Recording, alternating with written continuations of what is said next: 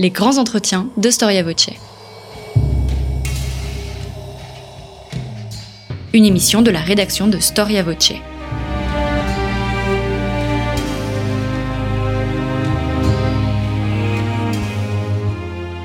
On retrouve Christophe Dickès. Bonjour à toutes et à tous, merci pour votre fidélité à Storia Voce et bienvenue pour ce nouveau numéro de nos grands entretiens. Pour les catholiques, le nom de Saint Pie V est généralement associé à la messe en latin. Pour les autres, ce nom nous renvoie aux pires heures de l'Église, à la persécution des Juifs, à l'Inquisition bien évidemment, mais aussi à la croisade. Or, l'historien se doit avant tout de se replacer, de se replacer dans une époque. Il ne doit pas juger le passé avec des lunettes anachroniques, mais au contraire, comprendre les faits à travers les mentalités et les conceptions du temps. Or, si nous nous replaçons précisément dans cette époque du XVIe siècle, nous observons que l'Église est à une charnière de son histoire. Elle opère même une mutation, une mutation majeure grâce à une réforme en profondeur. Pour l'Église, cette idée de réforme n'est pas anodine. Il y eut par le passé de nombreuses réformes que l'on songe à Grégoire le Grand au VIe siècle, à la réforme grégorienne du XIe siècle ou encore à celle du Concile de Latran IV au XIIIe siècle. La réforme vise à retrouver la pureté des origines. Il s'agit de reformer et de renouer les liens avec les valeurs évangéliques. Dans ce mouvement, le rôle de Saint Pie V au XVIe siècle est essentiel et même historique puisque son empreinte va durer pas moins de quatre siècles. C'est ce que nous allons voir aujourd'hui avec le père Philippe Verdun. Mon père, bonjour. Bonjour. Merci d'avoir répondu euh, à notre invitation. Alors, comme le montre euh, mon appellation, vous êtes, vous faites partie d'un ordre religieux que sont euh, les dominicains. Peut-être pour nos auditeurs qui ne connaissent pas ou mal le fait religieux. Qu'est-ce qu'un dominicain? Alors un dominicain, c'est une sorte de moine, mais un moine dans le monde. Euh, la réforme de Saint Dominique au XIIe siècle, qui est contemporain de Saint François, de Saint Louis. Vous voyez cette euh, incroyable aussi époque euh, d'une très grande fécondité et aussi d'une réforme, va proposer, comme les gens vont, c'est l'invention de la ville, l'invention du, marché, c'est là que les gens se retrouvent. Ils vont plus, c'est le début de la première exode rural. la vie, les enjeux se passent en ville avec l'université et les grands marchés en Europe. Et, donc les dominicains se rendent compte, les religieux de l'époque se rendent compte que les gens vont plus dans les grands monastères bénédictins, ou en tout cas qu'ils y vont moins et qu'ils sont à la campagne. Et donc ils se disent, il faut qu'on établisse euh, une vie religieuse au cœur des villes et en capillarité avec ce que vivent les gens. Il faut que les dominicains grimpent euh, sur les tonneaux euh, dans les, dans les marchés, il faut qu'ils discutent entre deux cours avec les étudiants dans les universités naissantes. En fait, il faut qu'ils mettent l'évangile dans le monde. Et donc en fait, on a cette espèce de mélange de modernité euh, qui continue jusqu'à aujourd'hui, euh, rendant grâce à Dieu, et puis de, tradition, puisque nous avons une vie qui est assez classique, une vie euh, régulière, qui est assez classique, rythmée par, par la prière, par des temps de, vie commune. Mmh. Mais nos couvents sont, sont en ville. Par exemple, ici, à Paris, au couvent Saint-Jacques, c'est un couvent qui est fondé à la porte Saint-Jacques, au, au oui, aux confins du XIIe et du XIIIe siècle, euh, dans, au moment où Paris se dilate. Se tourner vers le monde, c'est enseigner alors vous faites bien de le remarquer, en effet, c'est la vocation principale des dominicains. Les dominicains, en fait, le vrai nom s'appelle dominicain parce que notre fondateur s'appelle Saint Dominique de Guzman, mais en fait, notre vrai nom, notre nom scientifique, c'est Ordum Predicatorum, l'ordre des prêcheurs. Donc, annoncer la bonne nouvelle euh, à tout le monde, euh, aux intellectuels, aux étudiants, mais aussi euh, aux lavandières, aux soldats, aux cuistots, à tous les gens, en essayant de rafraîchir au maximum la parole de Dieu pour qu'elle tout d'un coup elle devienne ah mais les gens puissent se dire ah, mais je savais pas ça ah mais c'est c'est génial c'est exactement ce que je ressentais dans mon cœur mais je savais pas le dire. Merci à vous les dominicains de mettre des mots sur ma foi et donc de, de pouvoir me permettre de mieux connaître euh, Jésus-Christ qui est la parole. Donc quand on voit un livre et qu'on le euh, l'on peut lire les initiales OP euh, c'est cela fait référence aux dominicains. Voilà, Ordum Predicatorum, c'est nos initiales. Hmm. Alors, mon père, vous avez écrit un livre qui est un essai historique euh, consacré à Saint Pie V, Saint Pie V, le pape intempestif, paru aux, éditions euh, du Cerf. Ma première question est, simple, mon père. Pourquoi un tel personnage? Parce que euh, c'est un personnage, je le disais euh, dans mon introduction, qui nous apparaît de prime abord assez euh, sulfureux. Pourquoi, pourquoi j'ai voulu faire ce livre? Justement parce que euh, c'est c'est plus facile évidemment pour euh, moi de faire un livre sur euh, Saint François d'Assise ou Saint Philippe Néri, dont je parle beaucoup dans le livre, qui était un contemporain parce que de, Saint Pie V, parce que c'est des saints qui sont extrêmement attachants, des saints qui ont suivi le Christ dans le don total de leur vie, qui, chantent, qui, qui chantaient avec les oiseaux, qui, qui conversaient avec les pauvres, etc.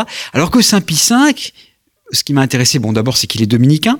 Donc, c'est un peu un de mes grands-oncles, si vous voulez. Bon, c'est fait partie de la famille. C'est la famille. Donc, on, on sert la famille. Mais aussi, justement, bah, il est saint et en même temps, il est, il a une réputation mitigée. Vous l'avez dit, votre mot d'introduction, inquisition, croisade contre les Turcs, euh, dogmatique, très dogmatique. C'est un puissant, il faut pas se cacher.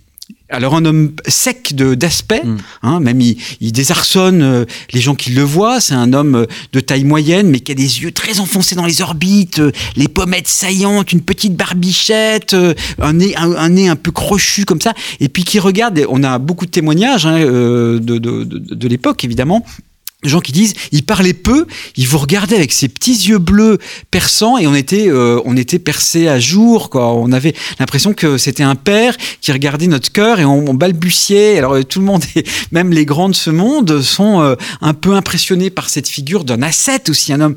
il, il, mangeait, on sait qu'il mangeait à peine à midi, puis le soir une petite biscotte, un œuf dur et puis un petit bol de soupe quoi. Alors euh, dans la alors qu'on est au XVIe siècle que la tradition nous a présenté plus ou moins légitimement comme euh, le siècle où les papes vivent euh, dans une espèce de cour euh, fastueuse, avec des banquets, avec des, des, hum, une, toute une cour, oui, qui, entoure les papes. Et lui, il est là avec sa petite biscotte et son petit œuf dur. Donc, il y a, il y a ce choc. Alors, évidemment, ce qui m'a intéressé, c'est pourquoi il est saint, alors que il est, il est, c'est pour ça que je dis qu'il est intempestif. Il n'est pas dans les canons de la, la modernité du pape tel qu'on le rêverait. Hein, il faut dire qu'il n'y avait pas eu de saint pape depuis des siècles. Depuis des siècles, et il n'y en aura plus hmm.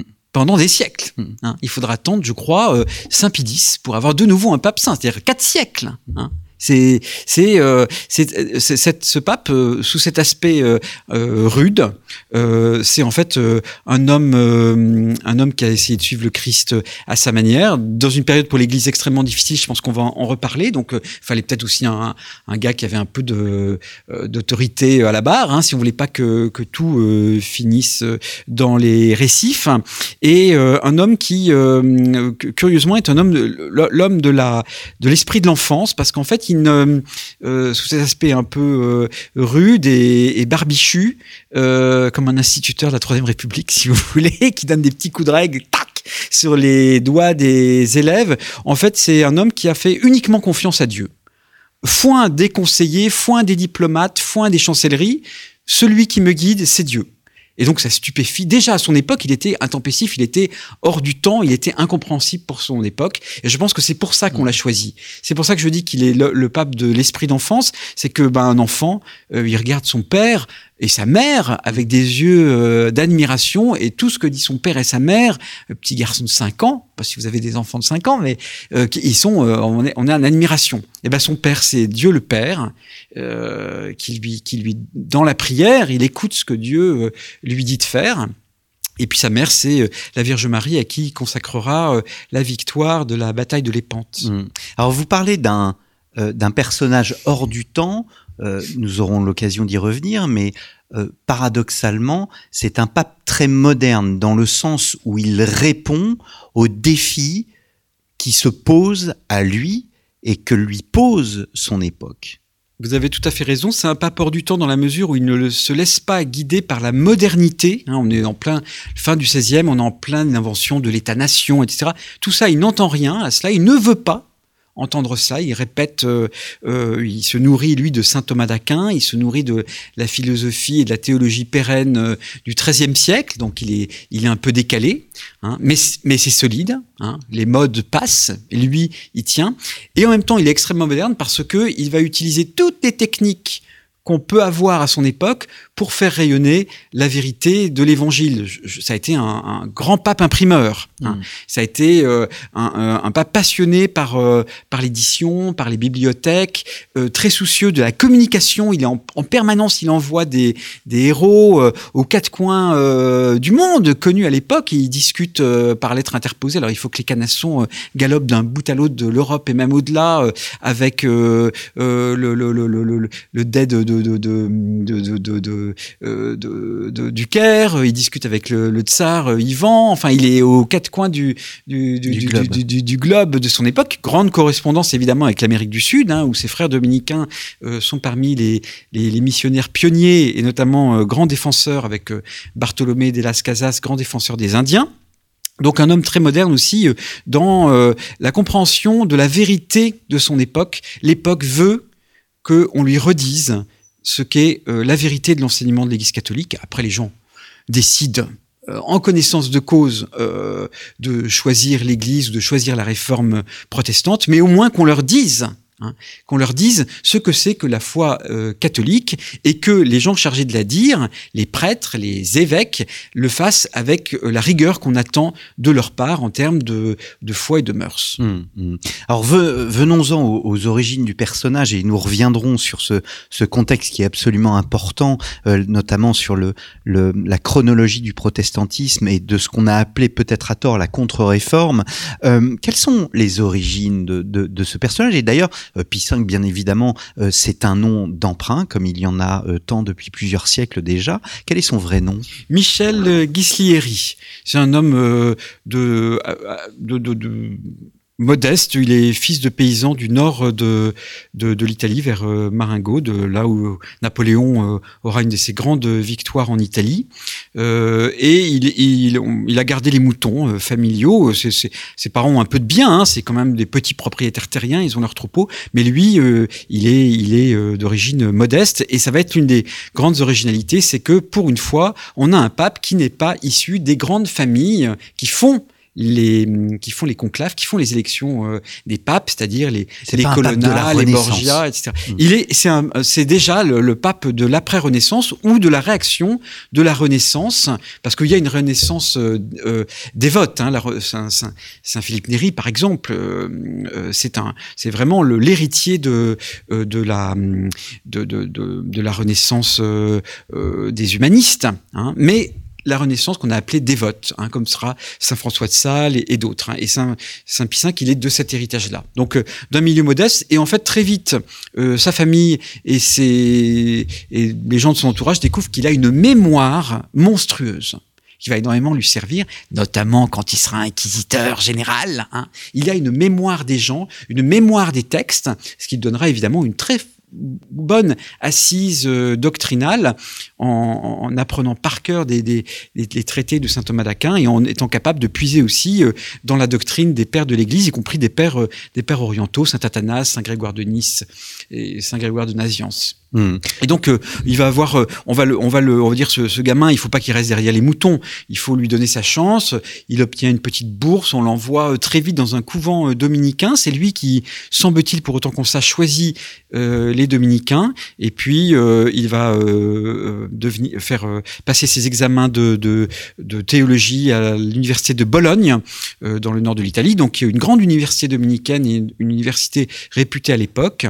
Il aura les meilleurs, euh, les meilleurs profs et très vite il va avoir des responsabilités dans l'ordre dominicain et il va faire une carrière de demi. Il va devenir maître des novices, puis ensuite provincial de la Lombardie et puis euh, il va être repéré, mais, mais par le par le pape Paul IV parce qu'on l'a envoyé lui euh, ce petit euh, euh, moine mendiant parce que les dominicains sont des mendiants. On l'a envoyé en Suisse dans les frisons tout ça pour essayer de euh, juguler euh, l'influence protestante. Et il va le faire avec énormément de talent par sa prédication, par sa prédication au contact. hein. Il va aller prêcher dans, dans la bonne vieille tradition dominicaine, dans les marchés, il va aller discuter avec les teinturiers, avec les commerçants, et il va leur dire, mais attendez, vous vous rendez compte de ce qu'on est en train de vous, euh, de, de, vous, de vous endoctriner? Est-ce que vous voulez vraiment ne plus euh, avoir euh, les fêtes mariales? Vous voulez vraiment ne plus pouvoir prier pour vos parents qui sont, on ne sait pas très bien s'ils sont au ciel, s'ils sont au purgatoire, s'ils sont en enfer? Vous voulez vraiment ne plus avoir cette possibilité de sauver vos, vos, vos aînés qui sont morts peut-être de mort brutale ou sans avoir eu le temps de de se convertir. Enfin, vous voulez vraiment toute cette remise en cause ou vous voulez une réforme de l'Église qui fasse que euh, les prêtres euh, arrêtent de rabâcher bêtement euh, des prières, des patenôtres, euh, paternoster, sans connaître même la messe, et que les évêques vivent dans l'opulence? Si c'est cette réforme-là que vous voulez, moi aussi je la veux et j'essaie de la vivre. Mais si c'est euh, remettre tout à plat et, renoncer à la tradition de vos pères, réfléchissez bien avant de le faire. Et donc cette, euh, cette prédication euh, aura une grande influence et c'est à ce moment-là que le pape Paul IV va l'appeler à Rome. Mmh. La vision protestante de l'historiographie protestante a vu euh, le futur Pie V, mais aussi son époque, euh, comme une volonté de contre-réforme. Or, la réforme dans l'Église est bien antérieure à l'arrivée du protestantisme. Les travaux, les derniers travaux, on va dire des 30 dernières années, ont montré que avant l'arrivée du protestantisme se développait au sein de l'Église tout un mouvement de réforme dont euh, le Concile de Trente et euh, Pie V apparaîtront comme une sorte de ponctuation. Oui, vous avez raison, même de, ponctuation même d'apogée peut-être. Euh, effectivement, dans les plus que 30 années, hein, 30 années avant l'élection de Saint Pie V, presque depuis 100 ans, l'Église catholique, l'Église occidentale, est travaillée par ce courant des réformes. Un siècle avant, ça a été, euh, nous les dominicains, on est bien placés pour le savoir, le grand courant des Jean Toller, Maître Eckhart, Henri Suzeau, donc dans l'Allemagne du Sud, les béguinages, et puis la réforme de la réforme de Thérèse d'Avila, la réforme avant que euh, Saint, Saint Pie V est encore tout enfant, donc il y est pour rien, les théatins de nouveaux ordres religieux secrets pour remettre, euh, euh, pour réhonorer la, la, vie liturgique, par exemple, qui sera si importante pour, pour euh, Saint Pie V, pour essayer de faire une réforme de, de l'intérieur de l'Église. En fait, toute la question, hein, c'est la question que qu'abordera que, euh, Georges Bernanos dans dans son, son, son, magnifique euh, livre euh, sur les prédestinés. Là, hein, c'est euh, est-ce qu'on fait une réforme de l'intérieur ou une réforme de l'extérieur?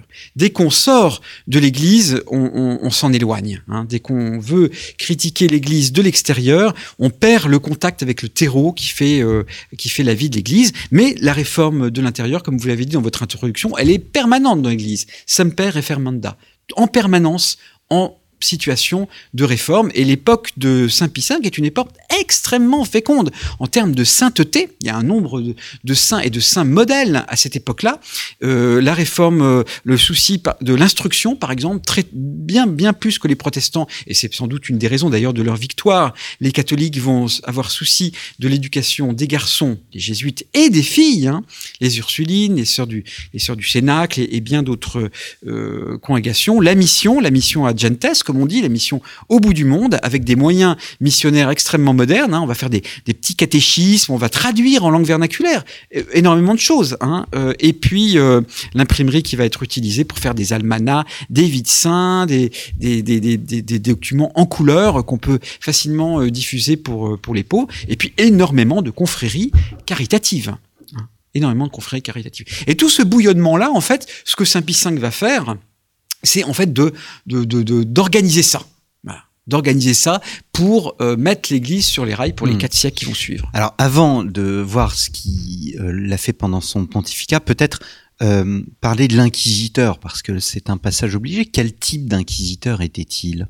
Alors bon, vous savez que là aussi l'historiographie euh, contemporaine a beaucoup euh, euh, travaillé sur l'inquisition en vérité. Vous savez qu'il y a en fait trois types d'inquisition. D'abord, il y a une, une inquisition protestante. Il faut pas l'oublier. L'inquisition de la Réforme est terrible. Hein les, les, la, les, les, puritains euh, dans le nord de l'Europe vont euh, euh, mettre sur les brûlés vifs des dizaines de milliers de sorcières. Hein. Et ça, c'est bah, les fameuses sorcières de, de Salem, hein, l'imaginaire euh, s'en souvient bien. Ensuite, il y a l'inquisition espagnole qui, elle, va durer euh, jusqu'au jusqu'au XVIIIe siècle quasiment. Bah, c'est Goya encore qui la montre, hein, euh, et qui, elle, est une inquisition politique, en fait, l'Église instrumentalisée par, par le roi d'Espagne et de son vivant. Puis V s'opposera avec une ténacité de, de, de, que comme il est, hein, un opiniâtre contre euh, les prétentions euh, de Philippe II, donc vraiment le, le, fils de Charles Quint, le, vraiment le, plus grand, euh, le plus grand empereur, l'un des plus grands empereurs qu'on ait connu en Europe, contre son souci de mettre sa, sa main mise sur l'Inquisition. Et puis il y a l'Inquisition romaine, qui est celle qui instruit les procès. Donc on n'est on n'est pas du tout dans euh, on brûle les gens comme ça dans une espèce de, de délire et de folie. Non, non, c'est l'inquisition euh, qui instruit les procès. Alors évidemment qu'il y a un côté un peu paprassier. Hein. C'est l'Inquisition qui va euh, condamner Jeanne d'Arc. Hein. C'est l'Inquisition qui, euh, avec ses grimoires, prend note, euh, recoupe, etc. Et, et, et, qui a un côté évidemment terne et, et, et, terrible parce que c'est certains ont vu dans cette Inquisition la répétition générale, mais à toute petite échelle par rapport à ce qu'on va connaître évidemment au XXe siècle de l'Inquisition stalinienne. Mmh. Hein, mais on instruit des dossiers, etc. Alors elle, a ses côtés euh, terribles hein, qu'il faut pas euh, nier, même si en fait les victimes sont bien en, nombre de victimes au sens de gens qu'on a mis à mort ce ne sont pas du tout dans les dans les quantités de ce qu'on a pu euh, imaginer dans un post-romantisme euh, à la Michelet. Hein.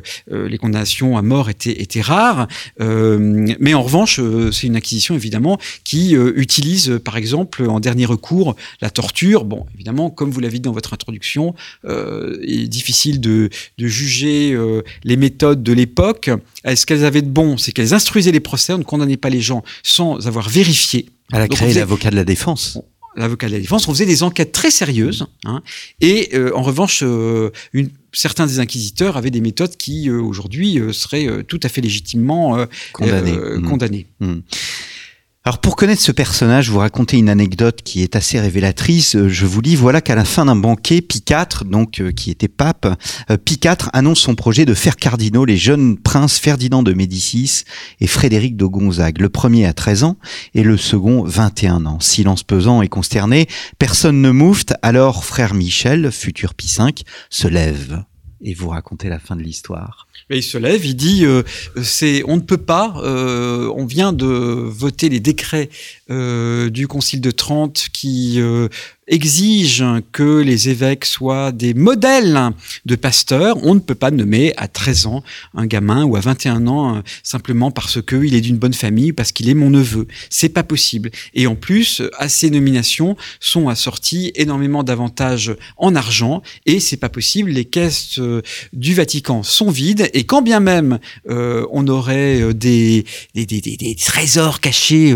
dans les châteaux Saint-Ange, vous savez, les mythes euh, du café du commerce sur le trésor du Vatican, eh ben cet argent, dit V, il serait mieux employé euh, pour la mission ou pour les pauvres. Hmm. Et donc colère euh, de Pie IV et hmm. qui va qui va finalement euh, reléguer euh, Saint Pie V, menacer Saint Pie V de l'enfermer au château Saint-Ange dans la geôle des, des, papes, et puis qui va le reléguer dans son diocèse. Hmm. Et finalement, il sera naturellement réhabilité, élu. Euh, Est-ce que cette élection est une élection on, va dire, facile. Est-ce qu'on va le chercher? Euh, Comment ça se passe exactement? Les cardinaux ne sont pas, contrairement là aussi à, une, euh, un mythe, euh, que des espèces de, de, bons hommes déguisés en robe rouge avec des bagouses et, qui ne pensent que à accumuler l'argent. La situation de l'Église en 1566, quand le pape Pie V est élu, est tellement grave que les cardinaux euh, sont bien conscients qu'il faut euh, nommer à la tête de l'Église quelqu'un qui puisse mettre en œuvre une réforme catholique. Et euh, ils vont, ils, ils essaient de trouver parmi eux le meilleur. Et le meilleur, c'est Charles Borromée, qui sera d'ailleurs canonisé, un très grand, très grand archevêque de, de Milan. De Milan le modèle un peu pour là aussi pour cinq siècles hein, de, de, de l'archevêque euh, enfin de l'évêque. Mais il a 22 ans il est trop jeune ou 26 ans. Donc il est trop jeune. Euh, on essaie donc euh, on essaie de trouver un, un, un savant euh, intègre. On va chercher le cardinal Sirlet mais là il est trop vieux.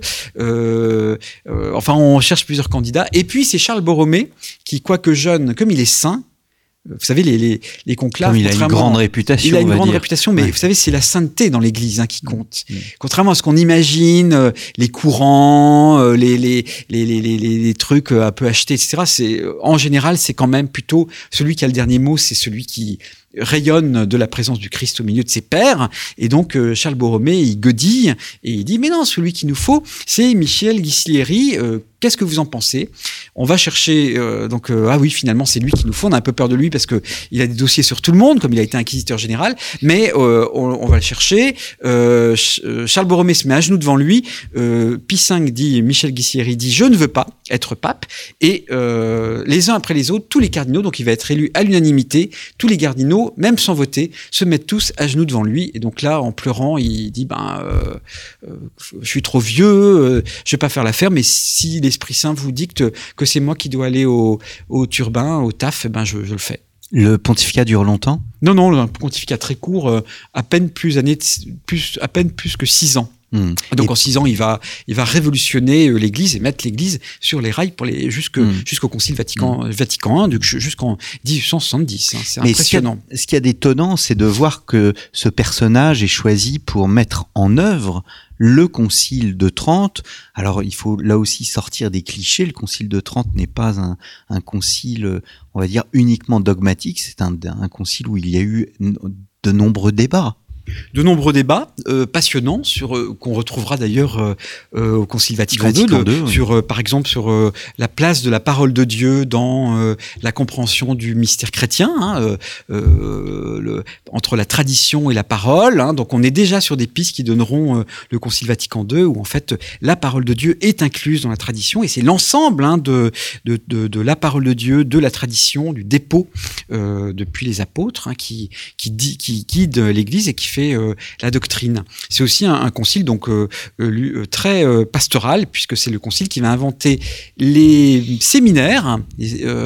Donc on va y aller mollo. Au début c'est deux ans, trois ans de formation pour les prêtres, mais à l'époque c'est on trouve ça déjà énorme quoi. hein. Les, dominicains à l'époque ont déjà six ans, sept ans de formation, mais le brave curé de campagne avec sa soutane et ses 33 boutons, ben lui il est formé un peu sur le tas, il est très mal formé et donc l'un des enjeux du concile de Trente, ça sera de donner une bonne formation aux, prêtres et d'en donner une bonne formation pastorale. On va beaucoup insister sur euh, les sacrements. Comment tu dois, euh, toi qui, qui, qui, qui, qui va être euh, ordonné prêtre, comment tu dois euh, administrer les sacrements? Et donc, en, en, en filigrane, ça va être la, la réforme de la messe dite messe de, de Saint Pie V, messe tridentine, Mhm. qui va être l'un des grands chantiers aussi de, de Saint Pie V.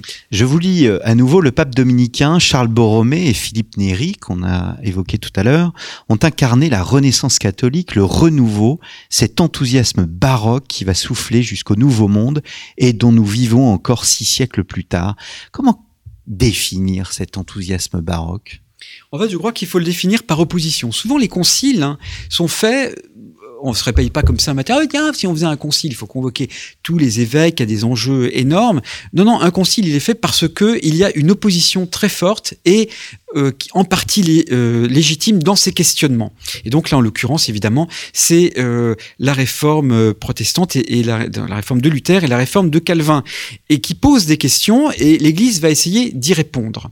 Et, les, saints qui seront au concile, qui sont très nombreux, hein, et qui vont faire ce concile, vont essayer de répondre aux questions de l'époque pour euh, pour euh, lancer euh, l'Église donc capable de relever les défis de la mission, de l'éducation, euh, de la formation des prêtres, de la sainteté individuelle des, des, des, fidèles. Et là, on est tout à fait dans l'ambiance de la Renaissance humaniste. hein. Le Concile euh, est poreux à ce qui se passe euh, autour de lui, et il entend, hein, il entend les critiques qui ont été faites par par les protestants. Et donc, il y a une vraie, un vrai souci de formation des prêtres euh, de, et de, souci de juguler les les excès. Par exemple, le, le, le, le pape Pie V incarnera le fait qu'on arrête de faire des monuments euh, baroques gigantesques, de vendre des indulgences et tout ça pour euh, financer euh, la, la, la, la, capitale de, de la catholicité. Hmm. Il y a une grande... tout au long de votre livre, bien évidemment, il y a des parce que c'est un essai, vous, vous faites des parallèles avec notre temps, et il y a une personnalité qui est un peu incontournable, qui s'appelle le pape François. Et le pape François a d'ailleurs, c'est d'ailleurs recueilli près de la tombe de Saint Pie V le lendemain de son élection, ou le surlendemain. Euh, Saint Pie V qui est à Sainte-Marie Majeure. Humilité, euh, de Saint Pie V, euh, volonté de fuir l'idée que euh, le pape est un monarque non, le, le, pape est un monarque. Hein. à l'époque, euh, à l'époque de Saint Pie V, le pape est un monarque. Il est, il est à la tête de l'État, l'un des, des, États, oui. l'un des États les plus peuplés d'Europe hein, à l'époque et un, un État qui, est, euh, qui a un rôle politique à jouer. Hein. Évidemment, mm. c'est pour ça que aujourd'hui on a du mal à comprendre ça. En revanche, la manière d'exercer euh, son, euh, son autorité comme chef d'État, elle est complètement inverse d'un potentat sur un trône d'or euh, avec euh, des gens qui lui. Des, des, Ce n'est pas Jules II. C'est pas Jules II, pas du tout. C'est même l'anti-Jules II. Et c'est un, un, un, pape qui va dire ben, le, le, je suis à la tête de cet État pour faire le bien des gens qui y vivent, de mes sujets de toute la chrétienté, mais a fortiori de ceux qui sont dans les états pontificaux. Donc mon enjeu, c'est euh, de développer euh, la production de blé, de, de diminuer les impôts, de, de, faire des, de créer des, des monuments, non pas euh, des arcs de triomphe ou des basiliques rutilantes, mais de, de, réparer les égouts, d'apporter l'eau potable, d'empêcher qu'il y ait des marigots qui donnent la malaria, de, de, de créer le, le monde piété, d'organiser des œuvres caritatives en fait, pour que les, les gens de mon, de, de mon les, les, millions et les millions de personnes qui habitent dans mon État euh, puissent vivre mieux et avoir du, en fait, pouvoir vivre, euh, vivre leur foi. Là où il est évidemment complètement euh, intempestif, c'est que lui, il rêve de, un peu comme son père, euh, un de ses modèles, Jérôme Savonarole, il rêve d'établir sur terre euh, la Jérusalem céleste, c'est que tous les gens dans son, son, état pontifical et que même à la rigueur tous les catholiques du monde soient des saints, que, mm. euh, comme lui ou de manière différente, mais en tout cas qu'ils soient saints. Mm. Alors évidemment, il, il se heurte à la réalité. Mm. Il y a une utopie. Il y a une utopie. Il y a une utopie. Euh, il divise par deux le nombre des employés. C'est pour ça que je fais une comparaison avec le pape François. Il y a beaucoup de liens avec mmh. le pape François. Mmh. Hein. Donc euh, d'emblée, des signes très forts hein, sur la pauvreté. Le pape François s'installe, euh, euh, ne s'installe pas dans les dans les logements euh, du pape, mais va à la, à la maison euh, Sainte-Marthe, donc euh, là où sont logés les, les gens de passage. le pape Pie V diminue le train de vie du, du de, de, de, de la, la cour de la curie, de la cour pontificale. Il vit très sobrement. Il fait un, un geste tout bête qui aujourd'hui nous semble un peu bizarre mais il fait les processions euh, et il les fait à pied. Il marche avec les gens dans les rues de Rome. Il va, il fait les tours des cinq basiliques. Il le fait à pied. Hein. C'est un grand marcheur, euh, un homme de terrain, voilà, et, euh, et un homme qui, qui vit, euh, qui vit euh, très simplement. Et puis, euh, comme, euh, comme le pape euh, François, vous savez, le pape François, il a été élu aussi pour une réforme, hein, euh, réforme de la curie, que, que le pape Pie V mène aussi, lui, à, à, son époque. Par exemple, il va décider que dorénavant, les cardinaux qui obtiennent des terrains dans les États pontificaux, à leur mort, doivent le rendre et ne pas le donner à leur euh, neveu ou nièce. Parce que sinon, bah, évidemment, au bout, de, au bout de 100 ans, il n'y aura plus l'état pontificaux. Tout sera parti dans, dans le privé. Mmh. Hein, tu, tu, profites d'un domaine, euh, bah après, à, la, à, ta mort, tu dois rendre. Tu dois rendre, c'est le bien commun, le souci du bien commun. Hein. On était, euh, il y a une autre anecdote que, que vous donnez, l'histoire d'un pamphlétaire espagnol euh, qui, alors qu'il était pape, euh, fait son procès dans un libelle, je cite le libelle, donc du, du pamphlétaire espagnol contre Pie V, un moine grossier, ce frère Michel, assassin déguisé en pape.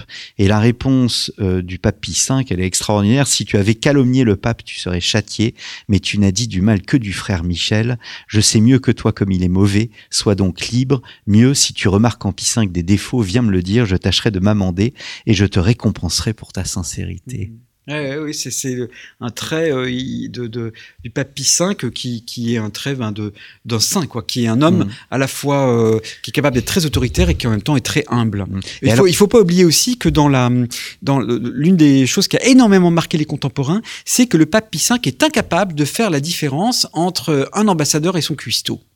Entre un descendant d'une grande famille, les, euh, Orsini, les Colonna, etc., romaines qui font la pluie et le beau temps, et puis le brave boulanger. Il traite tout le monde de la même manière, avec la même justice. Et ça, ça a stupéfait les gens de l'époque qui ne fait pas exception des personnes, comme le Christ, en fait. Euh, c'est son modèle, hein, évidemment. C'est-à-dire Jésus, il, prend les gens comme ils sont, avec une curiosité bienveillante, euh, que ce soit euh, des riches personnages comme Simon dans l'Évangile, ou que ce soit des pêcheurs comme comme Zachée ou Marie-Madeleine. Et ben, Pie qui fait pareil. Il, est incapable de. En fait, il juge les gens comme un père. Et ce qui compte, c'est pas leur titre ou la, grandeur de leur famille. Ce qui compte, c'est qui ils sont en vérité dans, dans leur vie et dans quelle mesure ils essaient de, de vivre euh, bon an mal an euh, l'exigence de la vie chrétienne. Mmh. Mmh. Ce n'est pas un dogmatique parce que c'est un homme d'action? C'est c'est un dogmatique. C'est un dogmatique. C'est un dogmatique. Ah oui, oui. C'est un homme qui va défendre le dogme, c'est-à-dire défendre euh, bec et ongle euh, la lettre et l'esprit euh, de l'évangile et de la tradition et du dépôt de la foi, sans et qui et, et, qui va. Mais en revanche, c'est pas un dogmatique au sens où il a une réelle souplesse intellectuelle. Il a une passion pour la nouveauté. Pour la nouveauté, à partir du moment où elle peut être mise au service de l'intelligence de la foi ou du bien des gens. Euh, caritatif. Il, est, il est passionné par, euh, comme euh, d'ailleurs le siècle, hein, il vit dans son siècle, il est passionné par l'astronomie, il va avoir un, un, tout jeune médecin qui, qui collectionne des fossiles, qui va chercher des, des plantes rares, des espèces rares au, en Afrique et, et en Amérique du Sud, qui va expérimenter dans les jardins du Vatican.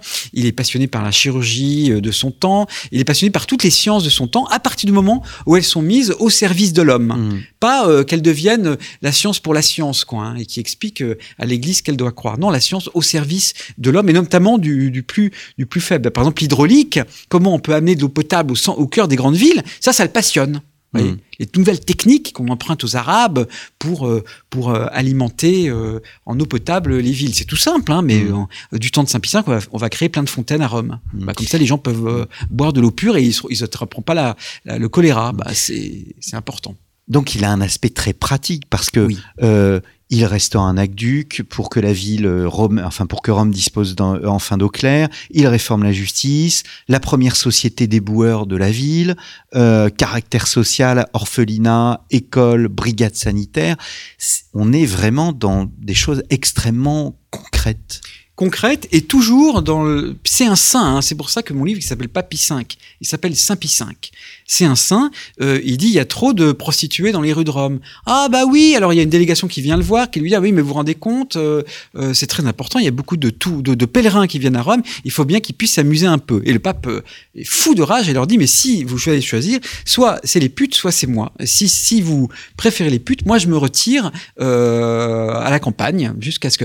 Mais évidemment que il n'est pas naïf, il sait bien qu'il a été confesseur pendant 30 ans et missionnaire, donc euh, dans, les, dans les territoires pauvres. Hein, donc il sait très bien que un certain nombre de femmes sont prostituées parce qu'elles elles se retrouvent sur le, sur le carreau à cause de, de, la méchanceté euh, euh, du siècle ou de leur macro ou de je ne sais quoi. Et donc il va dire tous les gens qui peuvent, euh, il va créer des sociétés pour que les, les, les prostituées puissent, on puisse retrouver un mari ou qu'elles puissent s'établir. Il va, il va doter il va doter les, les prostituées pour mmh. qu'elles puissent s'établir, pour qu'elles puissent devenir des bonnes bourgeoises et avoir des marmots. Mmh. Euh, c'est symptomatique, hein, euh, de, de, de, même que euh, il va prendre des, des, sanctions euh, contre les juifs dans une partie des états pontificaux qui aujourd'hui nous semblent aberrantes, incompréhensibles et même euh, scandaleuses. Mais euh, dès qu'un un, protestant ou un juif se convertit au catholicisme, ils peuvent devenir ses meilleurs amis. Hein. Si, si les gens s'amendent, à, ses yeux à lui, hein, au XVIe siècle, si les gens s'amendent, ils, ils, deviennent mes amis. Hein. Si, vous, si tu te convertis, tu, es le bienvenu et je te et je te et, tu, et je ne te jugerai pas pour ce que tu as été. Et c'était un grand débat d'ailleurs avec euh, Catherine de Médicis, où il a essayé de faire comprendre à Catherine de Médicis qu'avec les protestants qui sont en permanence en rébellion contre l'Église, mais surtout contre le roi, il faut être ferme, mais qu'en revanche, il faut être extrêmement plein de mansuétude pour tous ceux qui acceptent de faire amende honorable. Mmh, mmh. Ferme sur les idées et plus... Euh euh, je hais ton idée, mais je chérirai ta personne. Euh, dans ses relations avec les personnes, il, semblait toujours garder toujours une forme d'humilité? Oui, alors il faut dire qu'il y a une évolution aussi dans le personnage, pour autant qu'on puisse en juger. C'est que euh, il va subir d'excellentes influences. Il est entouré de saints, hein. et, en fait, énormément des gens qui sont autour de lui vont lui dire "T'es trop dur, t'es trop dur." Tu sais, euh, les gens, ils ont aussi besoin d'être aimés. Il euh, faut que le père, il rappelle les vérités de temps en temps, euh, mais il faut aussi qu'ils soient, qu'ils se sentent aimés et qu'ils puissent se tourner vers toi comme vers, vers un père qui, les, qui leur ouvre grand les bras. Et donc, on va voir en son court pontificat, au début, c'est les, les, décrets où il essaie de recadrer un peu tout ce qui se passe à Rome. Mais il faut dire que c'était la, la, honte. Hein. On a des textes de Luther qui décrit la Rome comme la Babylone prostituée, etc. Et bon, ben, c'est un puissant qui dit, bah oui, c'est vrai, il faut qu'on change tout ça. Mais la, fin de son pontificat sera euh, beaucoup plus marquée par euh, une tendresse. Il a subi euh, l'influence de son directeur spirituel qui est un, un saint capucin. Il a suivi, subi l'influence des saints qui sont autour de lui et Saint Pierre Canisius, le jésuite, et, et, Saint Charles Borromée, Saint Philippe Néri. Et, et, il va devenir, devenir de, en fait, il va petit à petit se purifier, quoi, et devenir de, devenir de plus en plus. il sera jamais le bon papy pépère. Hein, c'est pas du mmh. tout son genre. C'est un homme extrêmement exigeant, mais avec une espèce de, tendresse et de bienveillance euh, qu'il n'avait pas au début de son pontificat. Donc il, sait s'amender lui-même. Un homme beaucoup, enfin avec beaucoup de paradoxes. Vous le disiez en début d'émission, il ne mange quasiment rien ou il se nourrit de peu. Ça ne l'empêche pas de faire publier un des plus beaux livres de cuisine qui existent euh, de, dans, dans l'époque moderne. Oui, oui, parce qu'en fait, il est passionné euh, par tout ce qui peut célébrer ce qui fait la joie que Dieu veut que les hommes aient. Et ça va être en ça que il rejoint euh, Saint Philippe Néri, c'est qu'il s'oppose euh, euh, fermement au puritanisme calviniste et il va dire aux gens, mais vous savez, Dieu vous aime et il vous a donné plein de bonnes choses en ce monde, plein de choses merveilleuses. Ces choses merveilleuses, elles sont aussi dans votre cœur et vous devez faire fructifier vos talents pour vous et au service des autres. Et donc, s'il y a un gars qui est, qui est un génie de la cuisine, eh ben, on lui donne tous les moyens, même si moi, j'en, j'ai une nourriture frugale, je lui donne tous les moyens pour faire ses expérimentations dans son laboratoire de cuisine et de publier un magnifique, euh, un magnifique livre de cuisine qui fait encore référence aujourd'hui. Essayer des nouvelles recettes avec les produits qui viennent euh, des Amériques, hein, et, et, euh, et, en, tous les domaines, il est comme ça. Mmh. Nous disions tout à l'heure qu'il était hors du temps, qu'il avait une part hors du temps. Euh, vous dites dans votre conclusion qu'il a inventé un mythe, celui de la euh, puissance d'une chrétienté unie.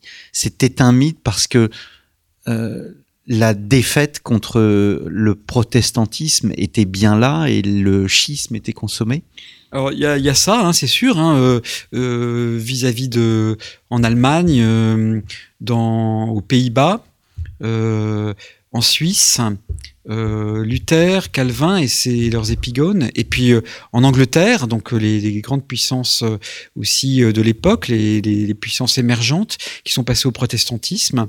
Et puis aussi, de toute façon, même aussi à l'intérieur de l'Église, on le verra avec un Erasme, hein, la critique féroce hein, des mœurs de l'Église et qui font honte à l'Église.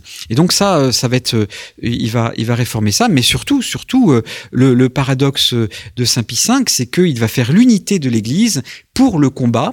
Il va, si vous voulez, il va trouver le combat capable de fédérer l'Église, et surtout là où les gens vont se dire, mais il est vraiment élu de Dieu, c'est qu'il euh, va réussir à vaincre les Turcs, les barbaresques qui pillaient la Méditerranée euh, depuis euh, depuis quatre siècles. Et quand je dis que pillaient la Méditerranée, c'est pas simplement prendre voler le, blé. Hein. C'était des, dizaines et des dizaines de milliers d'esclaves, des braves paysans dans les ports, en, dans, dans, tout tout autour de la Méditerranée, des braves gens qui étaient transformés en esclaves. Hmm. Et ça durait depuis des siècles. Et on n'arrivait pas à vaincre les à vaincre la sublime porte, à vaincre les Turcs, ils étaient devenus invincibles. Mm. Et on, voyait donc les, les, les, le protestantisme était euh, invincible. Et eh ben Saint Pie V réussit à, juguler la progression du protestantisme, notamment euh, euh, en Allemagne et, euh, et, surtout en France. Hein, donc un, un, important chapitre qui est consacré à la situation euh, française, très très singulière.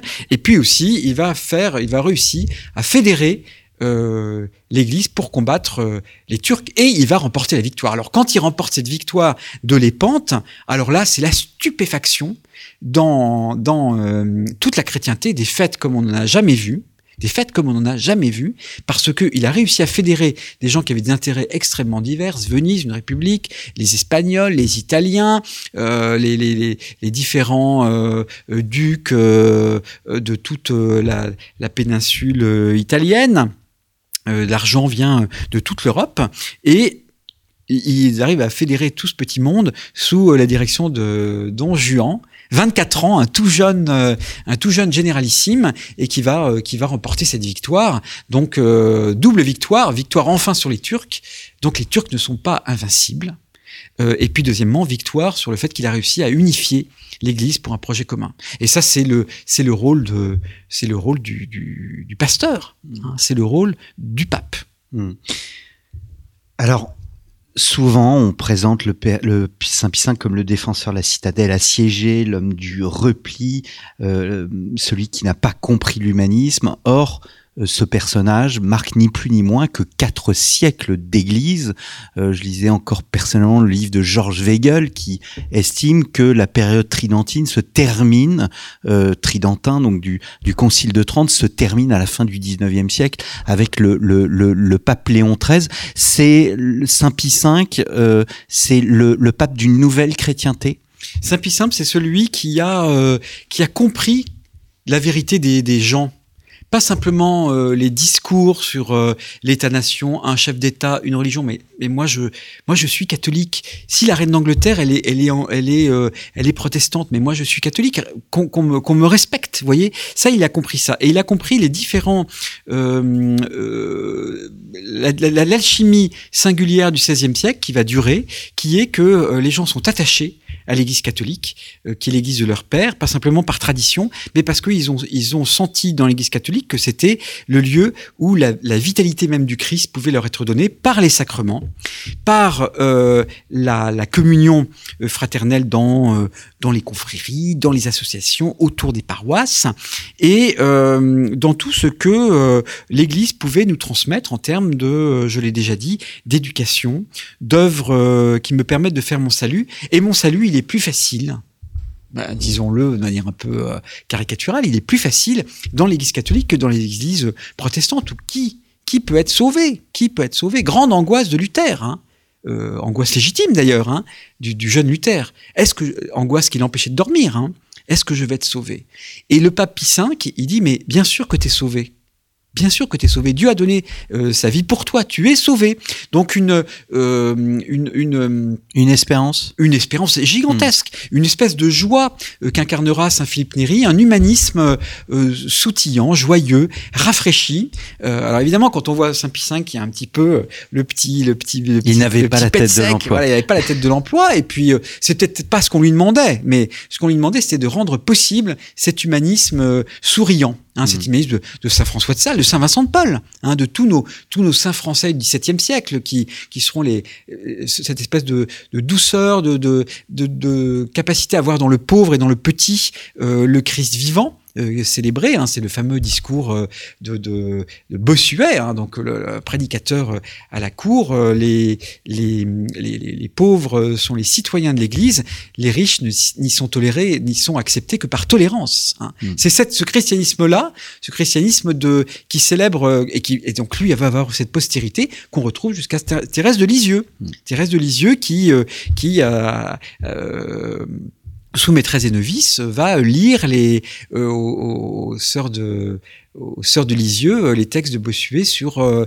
la petitesse, la grandeur de la petitesse, la petite voix, la petite voix de Sainte Thérèse de Lisieux. Bah, tout ça naît euh, dans ce milieu du, XVIe siècle avec cette espèce de, de fraîcheur, euh, ce sourire. Évidemment, le siècle est un siècle de sang, un siècle de fer. Hein. La France a connu euh, huit, huit guerres civiles hein, en, en, en, en, à peu près 40 ans. Il y a eu, des, il y a eu les massacres c'est postérieur à Saint-Pie V, mais les massacres de Saint-Barthélemy, il y a eu toute cette, violence, les martyrs euh, d'Angleterre, de, tous ces massacres, etc.